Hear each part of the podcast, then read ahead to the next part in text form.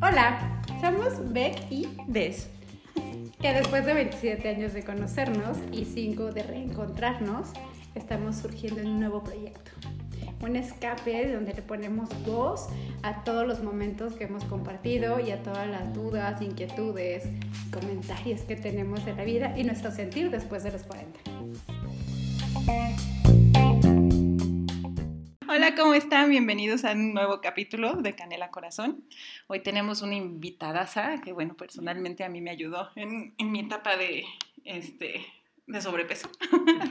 tenemos a Mónica Enríquez con nosotros, es licenciada en nutrición y maestra en nutrición clínica. ¿Estoy bien? Hola, sí, sí muchas gracias. Hola, la verdad es que es una buena en el tema y por eso decidimos invitarla para platicar un ratito con nosotros de estos temas que a cierta edad ya nos empiezan a preocupar un poquito más, ¿no? Que ya no se va la grasa tan fácilmente como, como antes.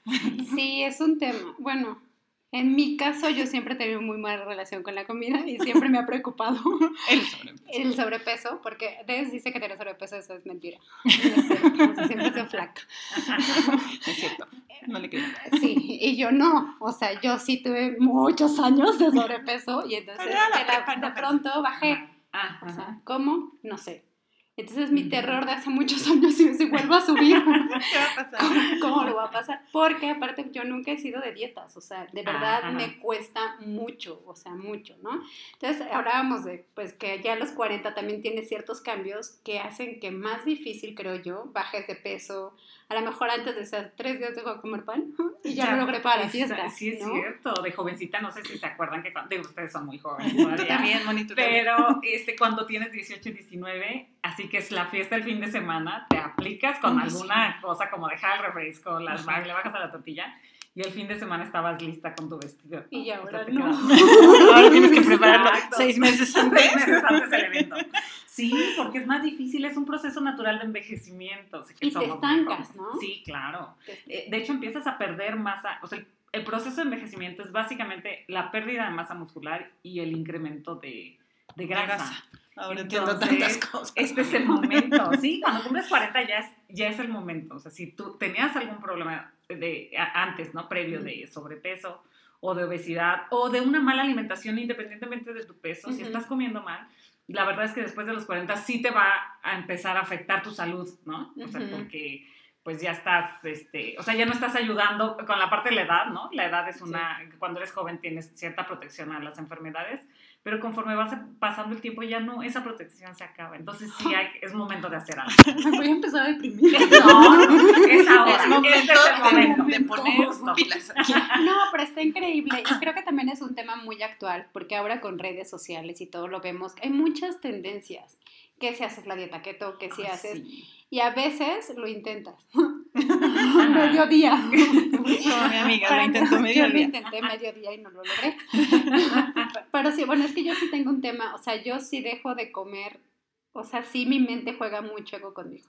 O sea, sí me empiezo a poner muy de mala, sí me empiezo a marear, sí se me baja el azúcar. O sea, sí, y es una ansiedad que me da. Drama. Sí, soy un drama. Es que yo sí siento que, o sea, psicológicamente yo sí tengo una muy mala relación con la comida desde muy chiquita. Ajá. O sea, siempre nos dieron muy bien de comer, pero siempre el tema de, pues, estás llenita, ¿no? Y estás gordita. Ajá, y entonces, y todas mis amigas siempre eran flacas, flacas, flacas, ¿no? Entonces, pues siempre tenía como esa fijación de yo como y engordo. Pero Ajá. todo es como, por ejemplo, estoy muy nerviosa y hay gente que deja de comer. Ujú. Yo no, o sea, yo estoy... Sí, por ejemplo, acá. Sí, o sea, yo no, yo al contrario, o sea, como más, ¿no? Y más azúcar y más pan, y entonces sí tengo como una mala relación. Entonces, el hecho de que a mí me digan, no vas a comer carbohidrato, no puedo, o sea, ya mi mente ya no durmió. Ajá. Sí, sí. Sí, Yo creo que, bueno, no sé, ahorita tocaste un punto muy importante. Yo creo que generaciones atrás, y tú me lo vas a decir, Moni, es si el niño está gordito, es sano, ¿no? Ajá, sí. o sea, era sí, como la, tendencia de, ah, pues está sano y está chapeado. Entonces, Sí, entonces el niño Gerber era Ajá, así, era ¿no? Sí, niño claro, sano, ¿no? sí. Pero ahora, o sea, yo creo, yo creo, lo veo como al revés, ¿no? Sí, exacto. Ya es ahorita pues muy relacionado. Porque en México, bueno, tenemos como los dos extremos, ¿no? O sea, tenemos muchísima obesidad, pero todavía tenemos desnutrición. Entonces todavía estamos, ¿no? En, en eso, o sea, en- justamente en esos dos extremos. Y fíjate que comentas algo que o sea, que me parece muy importante que tenemos, crecimos con una mala relación con la comida en general, exacto nuestros papás querían que te acabaras, te obligaban a terminarte el plato porque venimos como de una historia de carencia, ¿no? O sea, todavía tenemos eso, es parte de esos extremos. de, ay, eres muy afortunado, tienes que acabarte todo lo que te serviste. Y entonces ahí está el... ¿Cuántos niños están sin comer? Y tú, sí, pero yo no me lo puedo acabar sí, todo. sí, claro.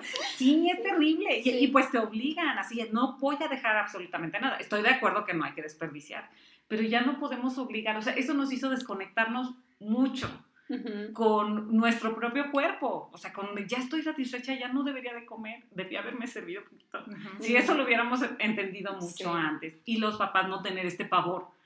de mi hijo está flaco, va a tener anemia, no va a crecer y este, sí, soy pobre, ¿no? Relacionado con la carencia, anterior, pues entonces hubiera sido otra cosa. Pero yo siento que este es momento de de cambiar. Y que también han cambiado mucho la, la, o sea, la información y que qué bueno que ahora se tenga información, ¿no? O sea, que ahora sabes que debes de llevar una, una dieta saludable desde los niños, ¿no? Sí, sí, sí. Desde los lunch, desde todo.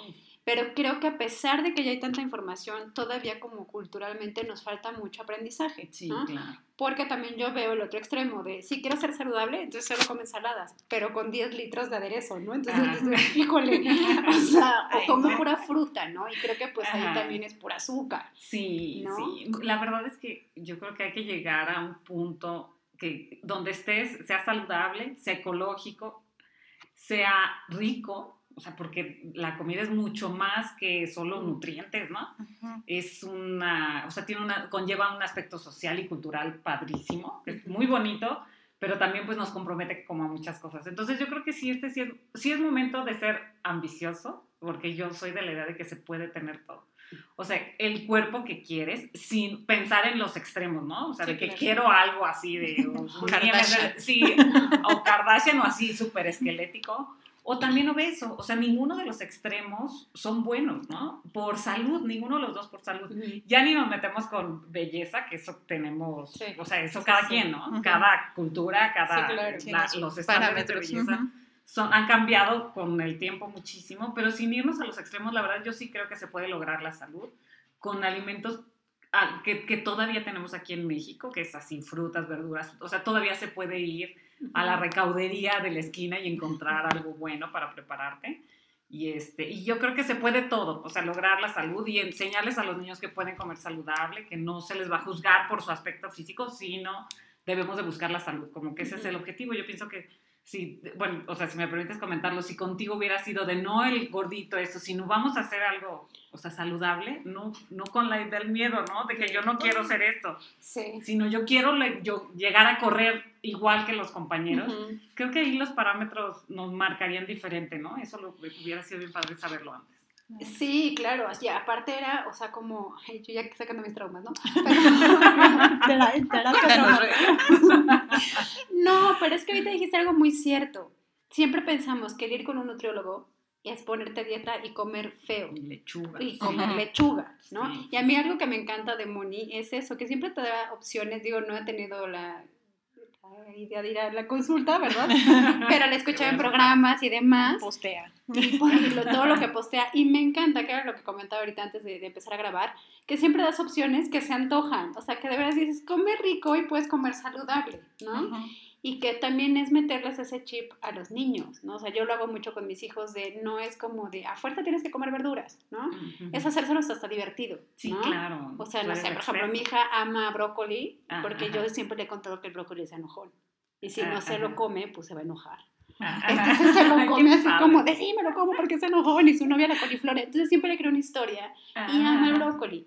Ay, qué padre. Pero antes, pues era, digo, yo me acuerdo mucho que era, te sirven tu porción de verduras y hasta que ver plato limpio. Sí, claro. No, es que no me gusta el chicharrón. Es que se lo come, lo tienes que comer. y aparte, si te lo comes, te da un premio de un dulce, ¿no? Entonces, o vamos por el helado. Entonces, o sea, ¿qué es más valioso? Sí, ¿qué es más valioso, no? Pues es esto. Pero es que, sí, la verdad es que digo, no, nuestros papás pues hicieron su mejor esfuerzo con los claro, que tenían. sí, sí, pero ahora como que qué podemos hacer, mostrarlo divertido, no pelearnos. Ahorita fíjate que hay pues mucho con estas tendencias de las dietas nuevas, como los ketos, por ejemplo, y luego es terrible ver que, que, que los hacen pues sin ninguna orientación profesional, ¿no? Entonces, eso hace que entres como en una, que empeore tu relación con la comida.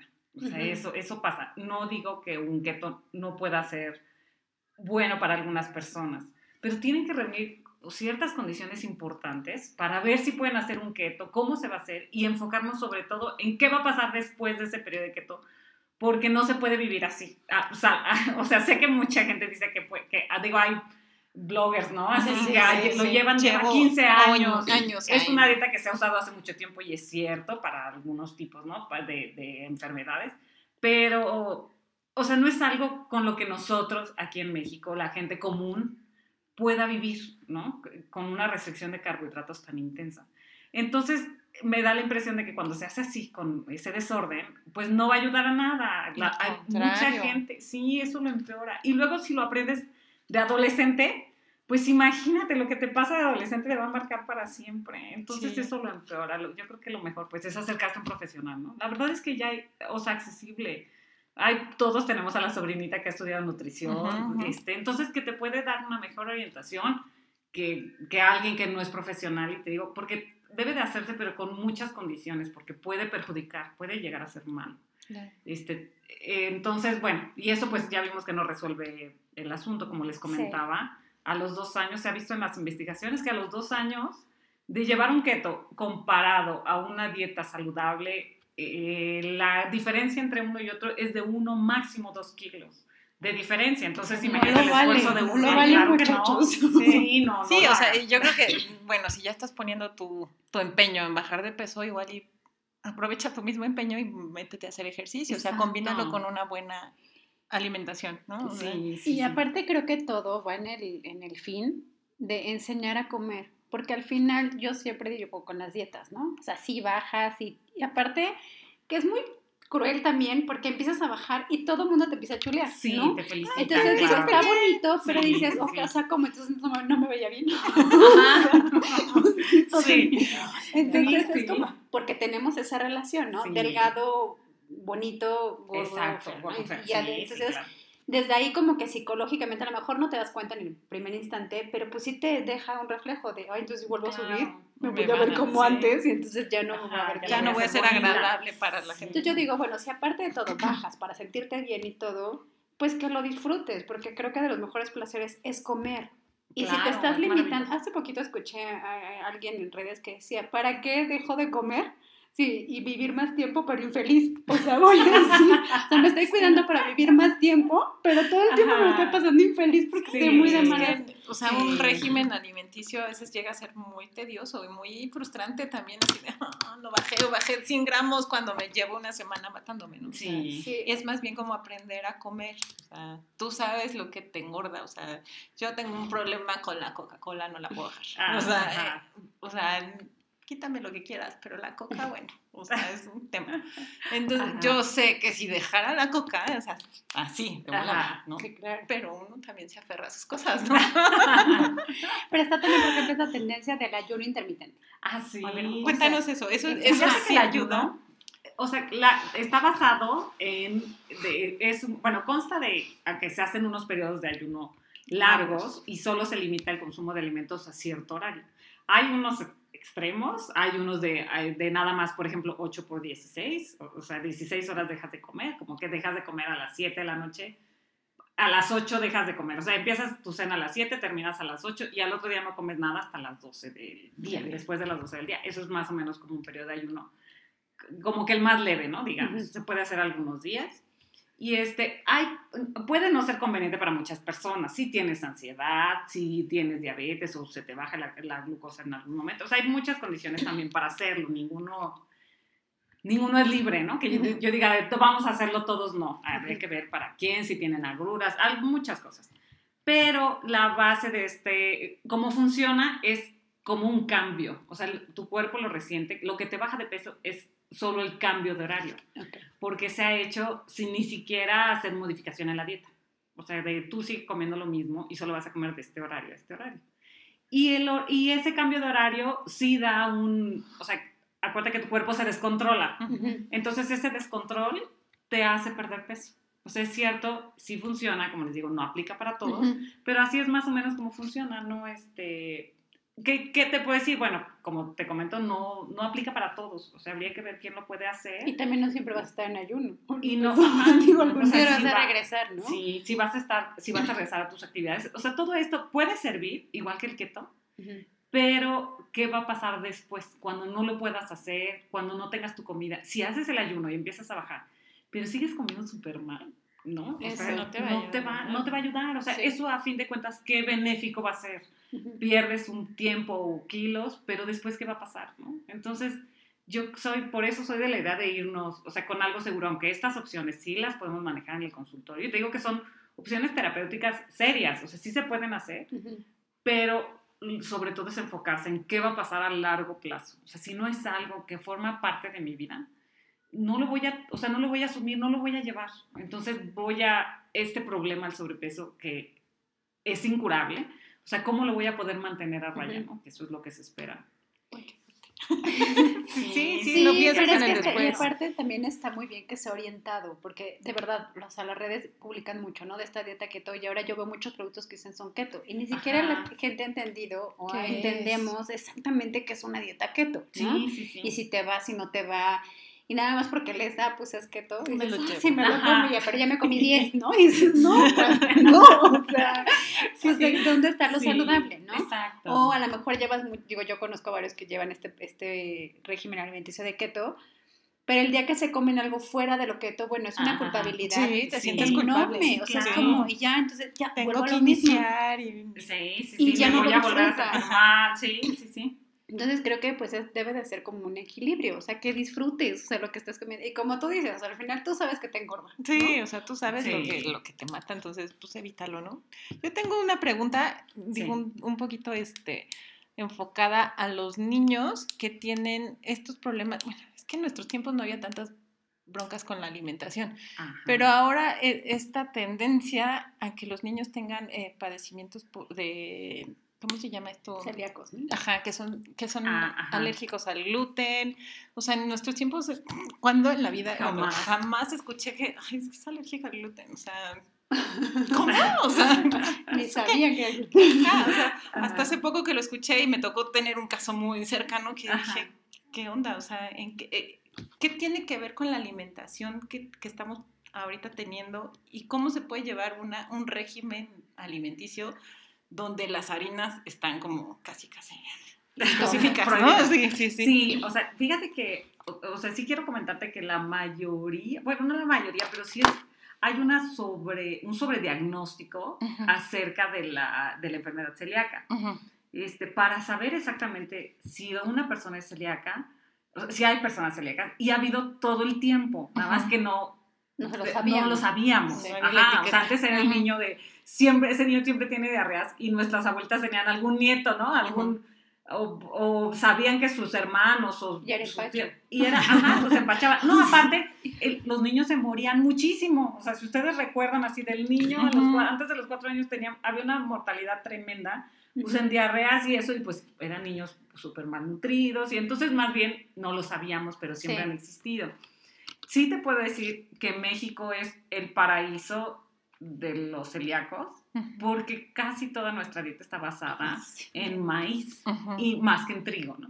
Si vas a otro lado y comes en otro lado, pues no encuentras una tortilla. O sea, digo, hay un elote de esos dulces, ¿no? Nada más que te encuentras por ahí. Pero lo demás está hecho con harina de trigo. Y el, el, eh, entonces México a mí me parece que es maravilloso para ser celíaco. Este, es el paraíso, porque pueden perfecto comerse sus chilaquiles, sus tostaditas, sus tostadas, sus tacos de guisado y los pueden comer perfectamente. Pero sí, este, México es maravilloso para eso. Pero sí, en otros lugares la verdad es muy difícil hacer la, la, una dieta para celíacos. Y aparte, la verdad es que el que es celíaco muy, muy, no sé, digamos, de tercer grado, que es muy sensible, muy sensible a la, a la, proteína del trigo, este, a veces tienen hasta que hacer limitaciones, por ejemplo, en la pasta de dientes, el shampoo, o sea, ya estamos hablando de, niveles, sí, casos muy extremos, pues para averiguar qué tanto le está, porque hay trigo en todos lados también, entonces se utiliza mucho que yo creo que ahorita que dijiste eso me llama la atención y creo que en México somos muy afortunados porque tenemos una variedad de alimentos impresionantes, ¿no? El tema que yo creo que lo que, aunado a lo que decía de es, de antes y ahora, creo que nuestras papás o las generaciones anteriores tenían más acceso a alimentos más sanos. Sí. Y ahora tenemos mucho acceso a lo procesado. Exacto. Y entonces siento que ahora, por ejemplo, un niño, pues a lo mejor le da la alergia más de, a temprana edad, porque claro, le estás dando pura cosa procesada, Sí, ¿no? claro. Desde muy chiquito. Y antes, digo, yo me acuerdo de niña, pues igual era el huevo y era porque salía de la gallina, o sea, Sí. estaba ahí la gallina y salía de la gallina y te lo daban. La leche era de la, la vaca, o sea, sí, Entonces sí tenemos como alimentos mucho más sanos, más accesibles. Sí. ¿no? Pero creo que eso no nos cierra como país el hecho de que tenemos una variedad inmensa. Digo, yo me sorprendía mucho cuando hacía las papillas de mis hijos, que me decían, ¿cómo? ¿Les das papilla de berenjena? Y les das... Yo, pues es que hay una variedad enorme de verduras, enorme. Entonces tienen que probar de todo. Ya decidirán qué les gusta, Ajá. ¿no? Pero siempre es de darle zanahoria que la vas a echar y ya no hay más, ¿no? Espinaca. Y es decir, en México tenemos la fortuna de poder tener un abanico, pero creo que nos limitamos al consumismo procesado. ¿no? Exacto. O Es sea, que- ya no compramos en el mercado. La gente prefiere ir al súper. Es muy práctico, así de ya Sí. la papilla. Y- Pero y- es- exacto. Y no es culpa de totalmente de nosotros. Ah, o sea, ahora que lo sabemos, sí. Pero la verdad es que fue un cambio de generación, por ejemplo, para nuestros papás, porque nuestros papás cuando eran niños, pues iban al mercado, ¿no? Con Ujú. su mamá. Y entonces cambiaron las mamás, empezaron a trabajar, tuvieron una vida diferente y entonces todo había en el súper. No sé cómo nos manejó también Bimbo, por ejemplo, para llevarnos a pensar que era más fácil y más sano tener un pan Bimbo siempre en la casa, aunque tienes que ir al súper por él. Y luego, bueno, tienes que regresarlo a tu casa. Eso es- resultó, en nuestra mente es mejor comerme un sándwich porque nos bombardearon con eso que hacerme una torta, ¿no? Que pasar a la panadería Ajá, y comprarme un bolillo. Aparte, pues si te das cuenta, o sea, qué diferencia hay entre un, un bolillo y un pan, pues solo cuánto dura, ¿no? O sea, el claro. bolillo a los dos días está inservible. Y el pan, pues lo puedes tener meses, hasta hay tiendas que lo venden frío, ¿no? O sea, que lo venden y si no se, se acabó, lo recogen y te lo vuelven a vender más barato en otro lado. Sí. Y aparte ve los ingredientes, si tú te das cuenta, en las recetas se han encontrado recetas, pues, tú sabes, tú- ahora sí que con quien estoy hablando con la experta, las recetas de pan ancestrales, así egipcias Sí, y eso, claro. son casi como un bolillo de actual. Sí. O sea, llevan lo mismo.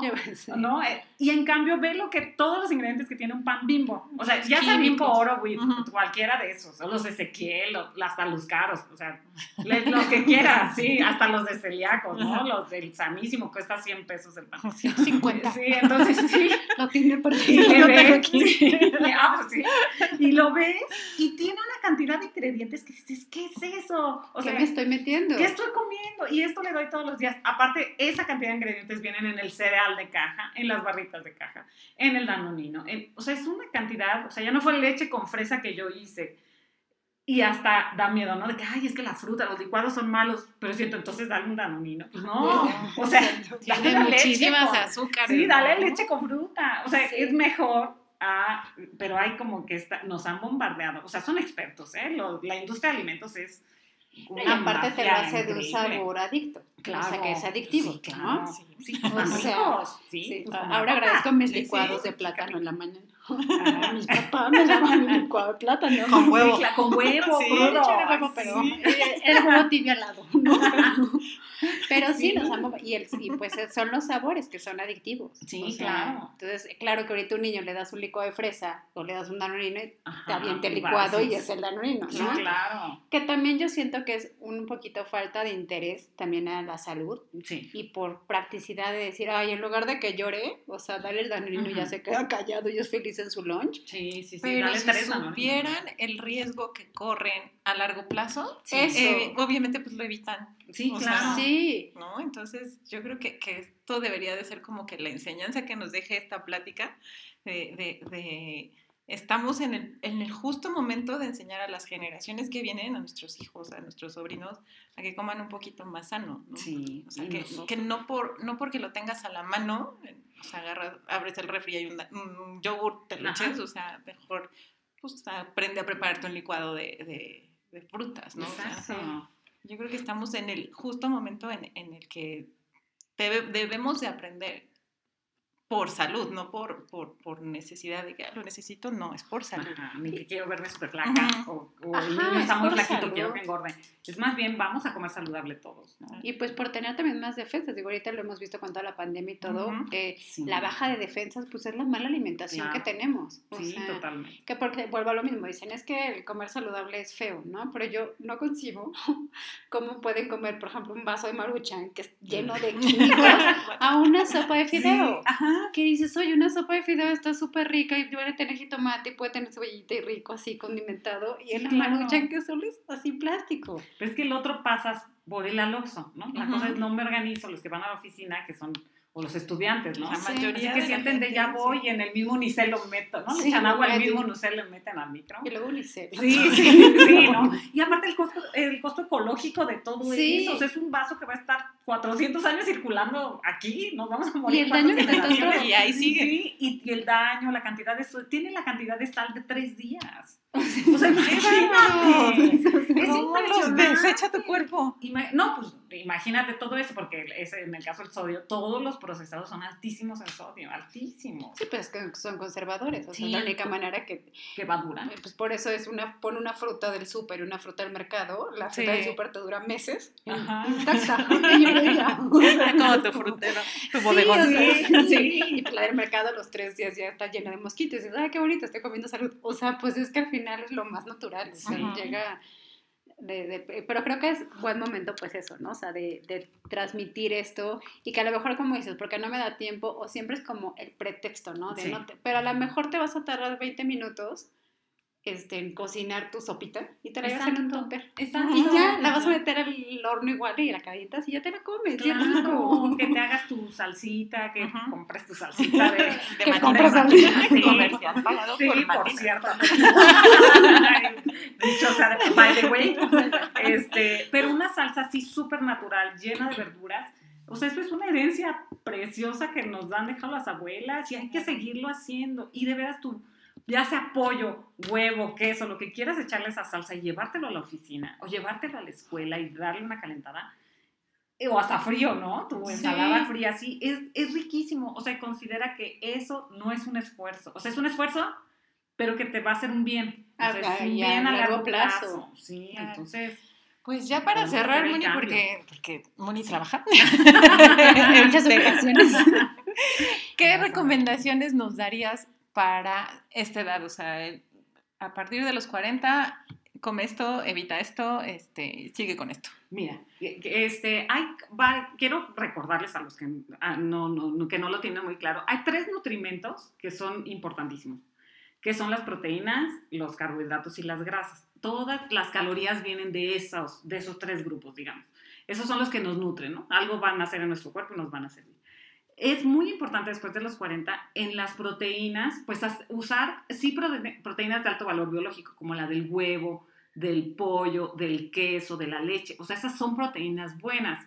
No digo que los planes vegetarianos no sean buenos, sí, pero también deben de hacerse bajo una supervisión. Sí, sí. O sea, no es nomás voy a cambiar, ya no quiero carne, voy a comer puras verduras, no. O sea, es mala idea. Te vas a enfermar y, y si Luis, por la razón que lo hayas hecho no va a valer enfermarte. Pero bueno, hay que recordar que si eres, si pasas de los 40, necesitas forzosamente esas proteínas, porque acuérdate que ya las estás perdiendo por tu proceso de envejecimiento. Especialmente después de los 40, las mujeres, es muy importante que consumamos como suplemento colágeno, porque dejamos de, de- de producirlo, ¿no? De- deja de ser suficiente el que tenemos. Entonces, por salud, no solo nuestra belleza física, sino por salud debe de ser nuestras articulaciones. Entonces, el colágeno es una proteína que forma parte de muchas partes de nuestro cuerpo.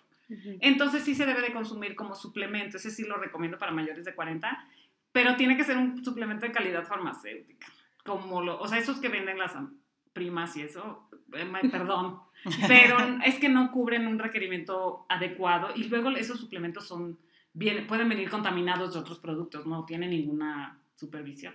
Entonces, por ejemplo, el Gelicar yo lo recomiendo mucho, que es de calidad farmacéutica y es un sobre y está caro. Entonces es buena. El es sobre de buena 10 señal. gramos es buena señal.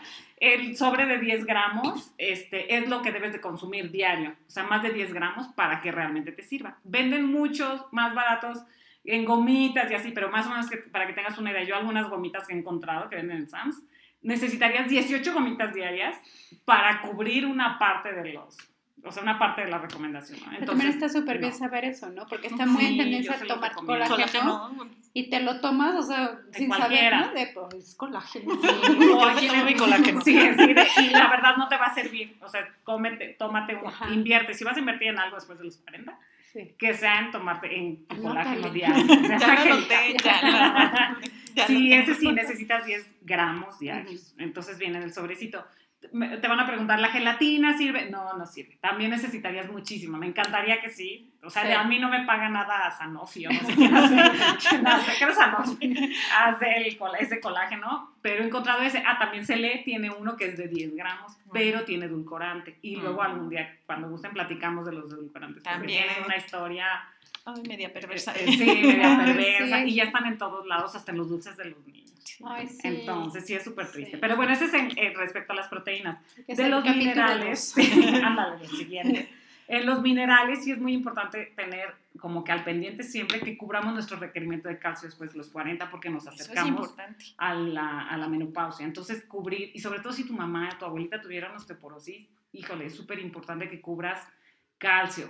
Mala noticia, la verdad es que la mejor fuente de calcio son los lácteos. Y hay mucha gente que ya no es tolerante a los lácteos a esta edad.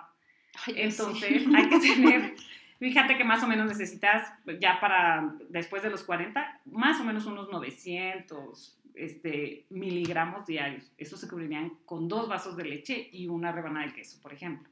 Ay, me has dicho la, ma- la mejor soy feliz, soy muy feliz. Cuidado con el exceso y las personas que no consumen nada de lácteos sí necesitan un suplemento, siempre prescrito por algún profesional.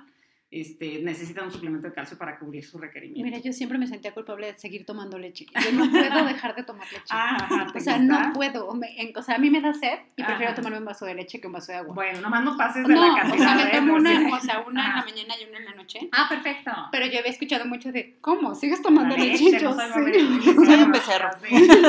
No, lo puedes seguir tomando. Sí te recomiendo que sea light, que sea Sí, leche light, sí, sí, porque la grasa de la leche pues es muy saturada y entonces esa ya no la necesitamos, nada más los niños, pero nosotros no la necesitamos. Qué bonito.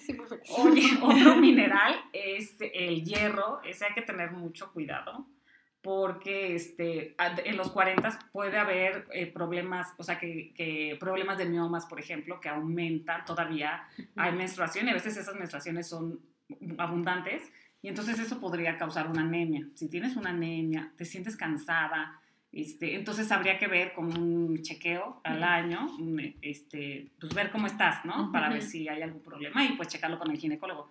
Pero también estar segura que comes alimentos con hierro, las verduras de hoja verde oscuro, en combinación con, con los ácidos, son muy buenas, aunque ese hierro no se absorbe totalmente. Es un tipo de hierro que, que, que es medio chocoso. Entonces, eh, la otra fuente, pues, es la, este, la carne, ¿no? El hígado, que ya casi no se consume. Mm, qué rico. Entonces, también pueden ser esas. ¿No te gusta? Delicioso. No, sí, delicioso. Sí, ¿Sí te gusta el hígado? ¿Es en serio? Sí. O sea, no le gustan las verduras, se le gusta el hígado. ¿Qué te pasa? Oye, y otro pues sería el sodio, sobre todo que no nos excedamos, como decíamos, el- es otro, otro nutrimento que no nos da calorías, pero también ese hay que tener cuidado porque está en todos lados. Entonces, no hay que agregar más sal y pues está muy re- relacionado el consumo de sal con la hipertensión. Muchísima gente tiene hipertensión y no sabe. Entonces, si comes mucha sal, es muy probable que te- eso te suba la presión. Entonces, bueno, también les digo, no, no es exacto. Hay muchos hipertensos que no tienen hipertensión por el consumo de sodio, Ujú. pero pues uno no sabe, ¿no? La mayoría de los hipertensos no Pero saben que están enfermos. ¿no? O sea, Entonces, no. O sea, seguro sodio suficiente ya estás comiendo. sí. Sí, a menos que estés deshidratado, que corras maratones, que todos los días entrenes y sudes así dos horas tremendo, necesitarías este, eh, Sí. a- a- ajá, ajustar las cantidades o tomar electrolitos o algo así para suplementar lo que necesitas. Pero si no, si eres una persona que hace poco actividad física o suficiente nada más, no necesitas más. Oye, otro, el otro nutrimento que quería platicarles era de las grasas, de los lípidos. Hay que asegurarse, sí consumirlos, no tenerle miedo porque ya hay un pavor al, al, Sí. al aceite, ¿no? Del Sí. aceite es el diablo. Las cosas fritas no son buenas, hay que tratar de limitarlas. Yo las dejo como para los cumpleaños, para el 15 de septiembre. Sí, pero lo mejor pues es consumir aceites como crudos, este, y grasas saludables, o sea, el aceite está bien, las nueces, las almendras, el aguacate son maravillosos, aunque está carísimo el Sí. aguacate, pero también es una buena opción. Y Una este es momento, yo pensaría como recomendación, los 40 es el mejor momento para cuidarse, o sea, para empezar a hacer un cambio serio, ¿no? O sea, si he hecho ketos toda la vida, los 40 es momento para aplacarme y hacer algo Ya a futuro. ya a ¿no? futuro, Sí. ajá, pensar en el futuro, los 40, o sea, la vida empieza a los 40. Entonces, sí, ¡Eso! sí lo creo, sí, sí lo creo. Pero para vivirlos bien, sí necesitamos como un mantenimiento con amor, ¿no? Entonces, eso yo, yo pensaría que este es momento de, o sea, ya uno sabe, ya no se anda con tonterías, ¿no? Claro. Entonces, hacer algo que va a ser bueno para mí en, en mi salud, en lo emocional, así en todo, en mi trabajo. O sea, hacer cosas que me hagan feliz. Y la verdad es que hacer una dieta súper restringida no te hace feliz No te hace feliz. estar con un novio que te maltrata no te hace feliz. Eh, estar en un trabajo así terrible que odias tampoco te hace feliz. Entonces, como que guiarnos con eso. ¡Ay, ay! Puras pedradas. Sí, como que yo digo, este es momento de atendernos, ¿no? Porque la verdad creo que es el mejor momento. Creo que dijiste algo muy cierto y que sí pasa a los 40. O sea, es como empezar un nuevo camino, o sea, de decidir, de tomar decisiones lo que te haga feliz. Y siempre lo decimos, vivir en paz, ¿no? Sí. O Sí, sea, sí, como de claro. ya viviste mucho estrés antes y ya como Relájate. Ya relájate. Tienes 40, Sí. relájate. Pero pues cuida tu salud para el Sí, futuro. sí, ¿no? sí, para que lo necesitamos que venga, pues es más. Exacto. Exacto. Sí, ¿no? se necesita mucho mantenimiento. Pues muchísimas gracias. Nos Ay, encantó tenerte. Espero que Sí. haya capítulo 2. Sí, sí, sí, porque hay muchas dudas. Creo que la plática nos sirvió para, para aumentar las dudas. Pero nosotras encantadas de Ah. tenerte aquí, Moni. Ojalá que se repita prontito. Muchísimas gracias. Muchas Muchas verlas gracias. también. Padrísimo ejemplo de chicas de 40 haciendo lo que quieren hacer. Claro que sí, las felicito. Muchas gracias. espectaculares. No, Muchas no las ven, pero yo sí las veo. Muchísimas Muchas gracias. Cuídense mucho. Cuídense mucho. Bye.